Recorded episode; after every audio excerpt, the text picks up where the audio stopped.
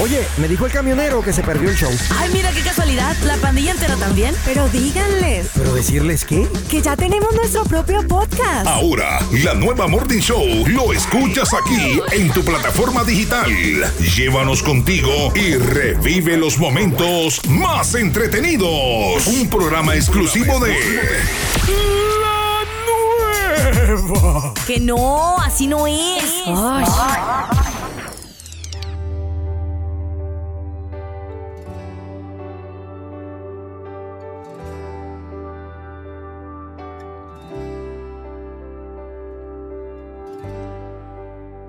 Bueno, esta hora de la mañana te damos la bienvenida. Quisiera compartir contigo una porción de la palabra que se encuentra en Primera de Tesalonicenses, capítulo 1. Y creo que del verso 1 en adelante me gustaría leer. Primera de Tesalonicenses, capítulo número 1, verso 1 en adelante lee de la siguiente forma. Pablo, Silvano y Timoteo a la iglesia de los tesalonicenses en Dios Padre y en el Señor Jesucristo. Gracia y paz sean a vosotros de Dios nuestro Padre y del Señor Jesucristo. Damos siempre gracias a Dios por todos vosotros, haciendo memoria de vosotros en, de vosotros en nuestras oraciones, acordándonos sin cesar delante de Dios y Padre de nuestro Señor de la obra de vuestra fe del trabajo de vuestro amor y de vuestra constancia en la esperanza en nuestro Señor Jesucristo. Porque conocemos, hermanos, amados de Dios, vuestra elección. Pues nuestro Evangelio no llegó a vosotros en palabras solamente, sino también en poder, en el Espíritu Santo y en plena certidumbre. Como bien sabéis, cuáles fuimos entre vosotros por amor de vosotros. Y vosotros vinisteis a ser imitadores de nosotros y del Señor, recibiendo la palabra en medio de gran tribulación, con gozo del Espíritu Santo. De tal manera que habéis sido ejemplo a todos los de Macedonia. Escuche bien, de tal manera que habéis sido ejemplo a todos los de Macedonia y de Acaya que han creído. Porque partiendo de vosotros ha sido divulgada la palabra del Señor, no solo en Macedonia y Acaya, sino que también en todo lugar vuestra fe en Dios se ha extendido. De modo que nosotros no tenemos necesidad de hablar nada, porque ellos mismos cuentan de nosotros la manera en que nos recibisteis y cómo os convertisteis de los ídolos a Dios para servir al Dios vivo y verdadero y esperar de los cielos a su Hijo, al cual resucitó de los muertos, a Jesús, quien nos libra de la ira venidera. Básicamente, el escritor sagrado está dando una palabra de felicitación a los tesalonicenses. ¿Por qué? Por la manera en cómo no solamente recibieron el Evangelio, sino la forma en que lo estaban viviendo. Estaba reconociendo que se habían convertido en verdaderos testigos de este Evangelio. En gente que daba testimonio acerca de lo que ellos eran por medio eh, de su carácter, por medio de su conducta y por medio eh, de su vocabulario. Un testimonio es el relato eh, que, de, de una persona acerca de lo que ha visto o de lo que ha experimentado. Cuando llama a un juez alguna sala eh, en donde hay un juicio que se está llevando a cabo y el juez llama a un testigo, lo que se espera es que el testigo hable fielmente acerca de lo que el testigo vio, escuchó o experimentó que aporte a la decisión final del jurado. Para nosotros como cristianos es una declaración. El testimonio es una declaración de quién es Jesucristo y lo que ha hecho en nuestra vida. La autenticidad de nuestro testimonio se muestra de tres maneras generales. Así que en el día de hoy yo quiero concentrar estos próximos minutos en hablarte las tres áreas en donde usted y yo estamos llamados a ser testigos de Jesucristo. La primera, nuestro carácter. A partir de la, de la salvación, el Espíritu Santo comienza el proceso de conformarte a la imagen de Cristo. Esto es un proceso, mi hermano, que no le podemos poner tiempo. Es un proceso de toda una vida.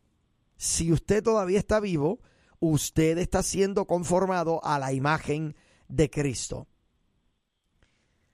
Aquí es donde se separa, ¿verdad? El evangelio de gracia y verdad eh, de el evangelio tradicional religioso.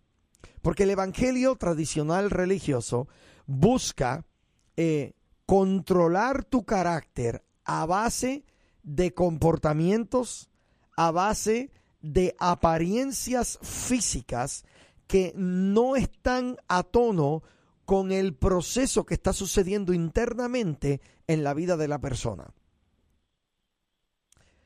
Pero cuando usted es salvo, comienza el Espíritu Santo un proceso de conformación a la imagen de Cristo maravilloso. Entonces nuestro pensamiento debe alinearse más y más con las escrituras. Y mientras eso sucede, las actitudes pecaminosas van a comenzar siendo reemplazadas por actitudes piadosas. Y nuestro corazón va a comenzar a desear obedecer al Señor. Si el cambio interno es genuino, ese cambio siempre se va a manifestar de manera externa. Y necesito hacer hincapié en esto, porque estamos llamados a ser conformados a la imagen de Cristo. Nuestro carácter debe emular a Cristo. ¿Quién soy yo para juzgar la velocidad de tu proceso? Realmente entendemos que en el Señor, en este Evangelio, unos corren a 30, otros corren a 80, otros apenas a 10 y otros quizás en su proceso van de manera tan lenta que apenas parece que están avanzando. Hace un tiempo atrás yo estaba en un eh, restaurante y decidimos sentarnos en la parte de afuera donde había un jardín y notamos eh, que de una de las áreas en donde habían eh, flores y piedras, un área muy bonita, había esta, eh, esta larva y casi no se notaba, pero estaba caminando, estaba avanzando. Mi amigo dice, pero realmente se está moviendo. Yo dije, si te, si, si te pones bien atento, mira como si se está moviendo. Lento, pero se está moviendo. Continuamos él y yo hablando eh, y como a la media hora eh, dijimos, ¿dónde está la larva? Mi amigo dice, está en el mismo sitio. Pero yo dije, no, mira, ha avanzado. Había avanzado bien poco, pero había avanzado. ¿Cómo vas en tu proceso de conformar tu carácter a Jesucristo? Si algo yo tengo que proponerme como pastor eh, de la iglesia que el Señor me ha llamado a pastorear, es que yo no estoy aquí para determinar la velocidad de tu avance. Yo estoy aquí para pastorear, para cuidar, para proveer en tu proceso a la velocidad que el Espíritu Santo determina que tú vas a correr, o que vas a andar, o que vas a gatear. En el proceso, yo estoy llamado a proveerte de herramientas. Nosotros los pastores estamos llamados a proveer herramientas. Dice la palabra, y os daré pastores que velen por vuestras almas. Así que en el proceso necesitas sentirte que tu alma está siendo provista de las cosas que necesitas. ¿Para qué? Para que tu avance continúe lográndose. Yo no estoy aquí para juzgarte de que, oye, ya para este tiempo, mira, necesitas estar en este nivel.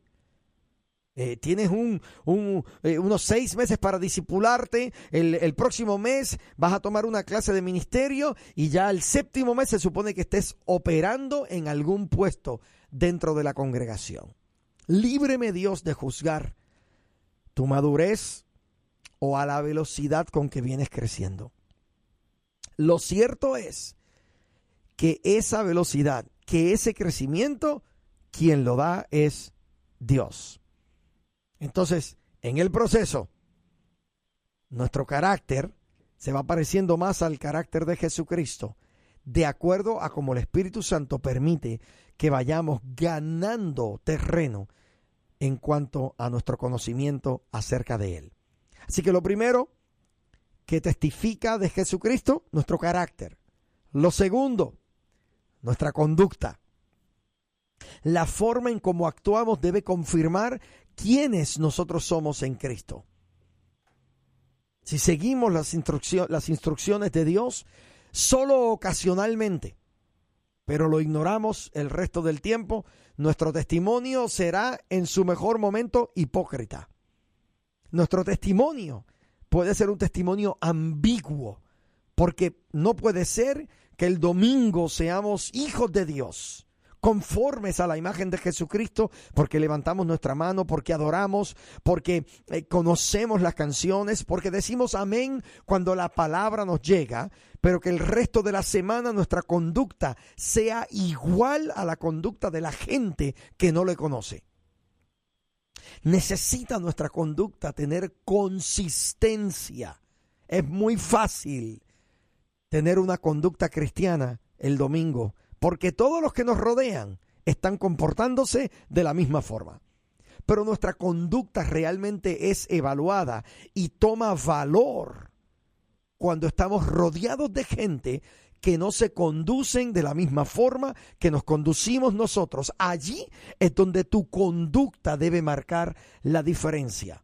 Y habiendo dicho eso, mi pregunta, ¿cómo te comportas cuando estás rodeado de gente que no conoce a Jesús? Una vida eh, verdaderamente transformada va a estar marcada por la obediencia a la palabra que va a conducirte a una conducta santa en él.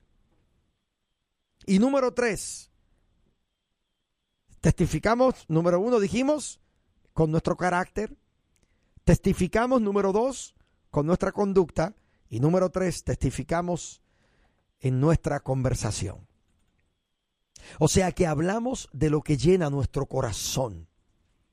La palabra del Señor dice, de la abundancia del corazón habla la boca. Lo que está en tu corazón, las prioridades de tu corazón es lo que tu boca saca hacia afuera. Así que, ¿cómo están tus conversaciones? Un corazón transformado debe rebosar de palabras llenas de gracia y ser rápido para contarles a otros acerca del Salvador, quien nos rescata del pecado y de toda condenación. Me encanta porque el decir que yo puedo testificar con mis conversaciones hace eco del Salmo 34 cuando dice, bendeciré a Jehová en todo tiempo, su alabanza estará de continuo en mi boca. Ahí habla de tu conversación, habla de tu vocabulario. ¿Qué es lo que estás confesando con tu boca en tu trabajo? ¿Qué es lo que estás hablando cuando conversas con tu esposo, con tu esposa? ¿Será una palabra abusiva? ¿Será una palabra humillante? ¿Será una palabra vergonzosa?